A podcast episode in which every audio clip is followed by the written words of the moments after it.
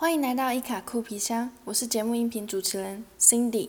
要先和大家分享一件事情，我受邀写《Solar》杂志专栏了，自己拍拍手。这几天也有在我的 Instagram 上曝光我拍摄杂志的幕后花絮。这一次受邀分享的内容是：只要你敢做梦。人生就有无限的可能。我想大家都曾经有过天马行空的想象，想象长大之后能实现什么样的梦想，或者是想要成为什么样的人。如果都没有的话，也曾经有想过长大之后会从事什么样的职业。可是渐渐长大之后，我真的也开始意识到什么叫做万事起头难，或者是所谓人生的酸甜苦辣，真的是要经历过才能够。深刻的体会到，要完成一个梦想，背后要付出的代价真的也不小。我稍微分享一下，我想要成为空服员这件事情，曾经是因为妈妈离世的遗憾，让我想要到处飞行，然后代替我妈妈看看这个世界的美好。故事内容也有分享我怎么样经历层层挫折，然后达成梦想，以及我是如何一边飞行又一边斜杠。这一本 Solar 风格志只开放五天限量抢购，时间但是六月五号到六月十号，购买的链接我已经放在下方的资讯栏里面。说到斜杠身份，确实经营自媒体之后，开始认识到很多斜杠身份的创作者，大家也都分享了很多有关于怎么样提升创作效率，怎么样做好时间管理，或者是要怎么样才可以成为一个有自律的人。今天我就以斜杠身份跟大家分享，如果你也是需要长期创作，或者是每天起床就必须打开电脑办公，动用脑力的时间非常的多，那你就必须要听一听今天我分享的如何。每天保有大脑的活力，让你持续源源不绝的创作。在节目开始之前，别忘了按下订阅，并且追踪我的 Instagram C I N D Y D R E A M 点 C O。准备好了吗？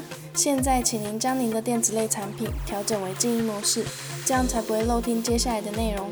Now, please turn off the other electronic devices and enjoy the flight.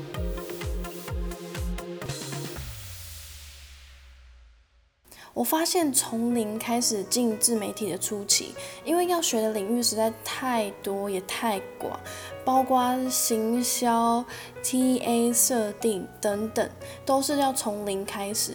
如果身边没有更适合的工具去帮助记忆的话，每一次只要你一个想法出现，你没有马上记录下来。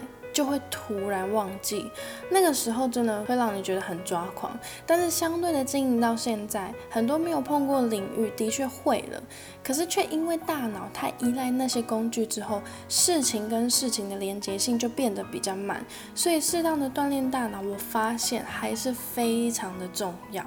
因为你总不能因为太依赖方便的工具之后，每一次别人问你问题，你的第一句话每次都是。哎，你你你你等我一下，我找一下资料。我记得我是放在这边呢，奇怪了，好像是在另外一个资料夹才对。哎，你等我一下，等我一下。如果你希望可以当一个很靠谱的人，在会议上也想要当个厉害的角色，那你应该就更不希望自己在别人需要你的时候还让人家等，或者是当下脑袋断线，无法马上叫出资料，对吧？既然锻炼大脑这么重要，我就分享四个我实行之后很有效的锻炼大脑的方法。我知道第一个方法大家都听到腻了，就是运动。很多专家都推荐慢跑。快走或者是骑脚踏车，都是一个很好锻炼肢体的方法。因为这些运动在你运动的过程当中，可以有效的让大脑吸收到更多的氧气，更能够有效的清理大脑那些不必要的杂讯。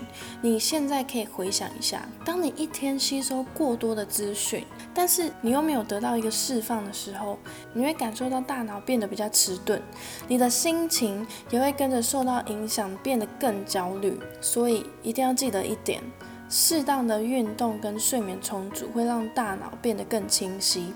第二个方法是教别人，但不是要你学到一样东西就马上跟身边的人说：“哎，我跟你说，我今天学到这个这个这个。”这时候，当对方如果反问你的时候，你就会突然不知道要怎么回答。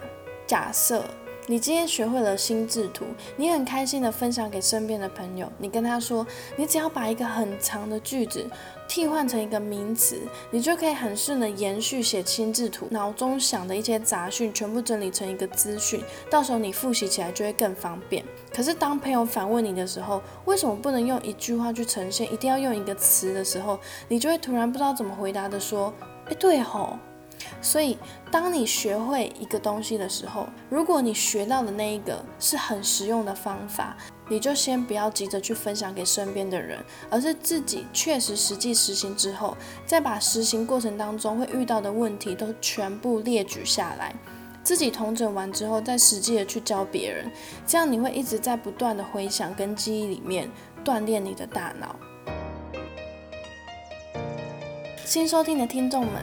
这个音频节目，你可以在面试前当做小抄收听，在飞行前当做成长内容收听，更欢迎你在到过的地方给予回馈，和大家分享我受邀写杂志专栏了。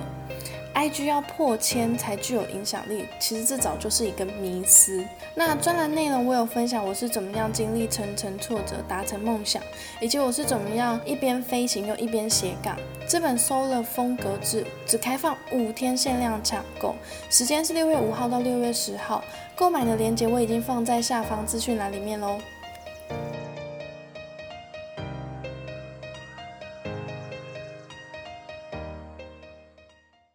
回到我们说的第三个方法是社交。我一开始在经营自媒体的时候，一方面是出自于没有自信，担心自己分享的内容根本没有人看，所以多认识创作者对我来说真的很痛苦。我也曾经想过单打独斗，一定会有成功的那一天。我不否认单打独斗这样的经营模式，但如果可以走捷径，为什么要绕远路？说到锻炼大脑，社交跟锻炼大脑到底有什么关联？你思考一下，当你尝试扩大你的社交圈的时候，你懂的东西、会的东西会更广。那你未来在跟更有深度的人交谈的时候，你就不会有一种格格不入的错觉。你去参加一些线下活动，你就不会只坐在旁边，但是却不跟人互动。还有那些很会说话的业务员，本身就很善言辞嘛。他们当然是在不断的社交经验中，学会看人，学会怎么样应对进退。那这些都是在锻炼你的大脑，思考的更广。所以这就是社交的重要性。最后一个方法就是玩游戏。你会说玩游戏很浪费时间，你会这样想，就是时间管理上面你还没有拿捏得很好。再来就是玩游戏不一定是线上游戏的那一种。以我为例，我就是选择玩桌游，一方面可以社交，一方面又可以透过不同的桌游激荡出大脑可以想象的空间。如果不是因为疫情的关系，桌游跟密室逃脱我都很推荐。至于线上游戏，你也可以选一些动脑的游戏，像是线上的游戏拉密，或者是线上画画。当然，时间分配还是很重要，设定一个时间轴，让自己尽情的玩，你就不用特别的在那个时间点还要顾虑。哦，对我今天还没有写文章，诶，对我明天要发表 IG 内容，我到现在还没想好。你就在那个时间点尽情的玩，时间一到，那你就专心一意的创作吧。你喜欢玩什么游戏？也可以留言分享，让我知道。